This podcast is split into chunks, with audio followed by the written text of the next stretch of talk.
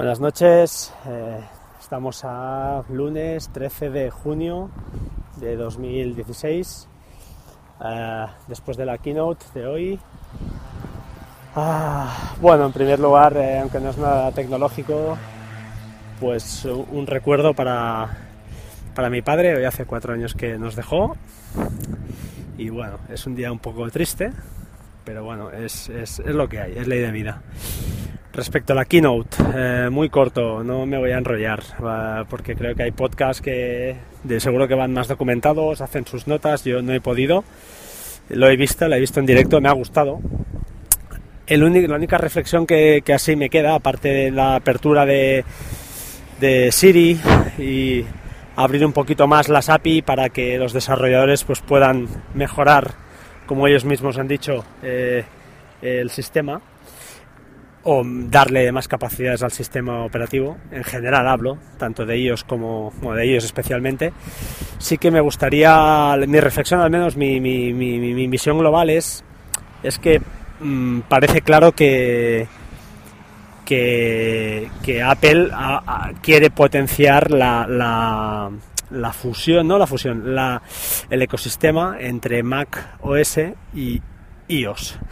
Es decir, eh, hemos visto varias pruebas en las que usando el móvil eh, para copiar y pasar ficheros y fotos y vídeos de un sitio al otro, de, de, de, iOS a Mac, pues ya no necesitamos, parece, no necesitaremos de aplicaciones de terceros y eh, se hará de forma natural.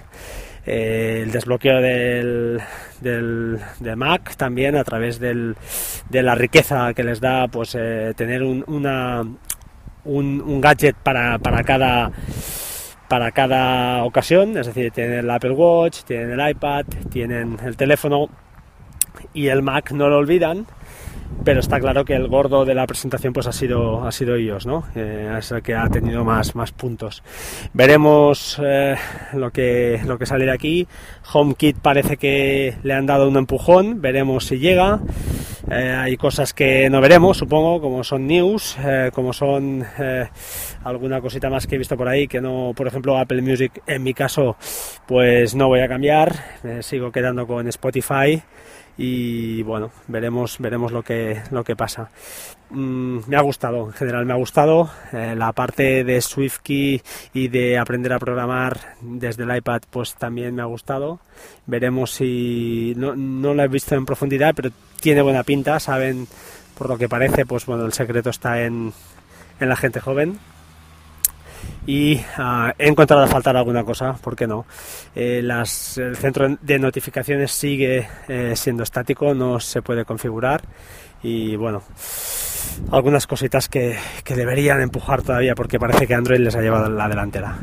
Eh, muchas gracias a todos y nos hablamos mañana. Un abrazo, hasta pronto.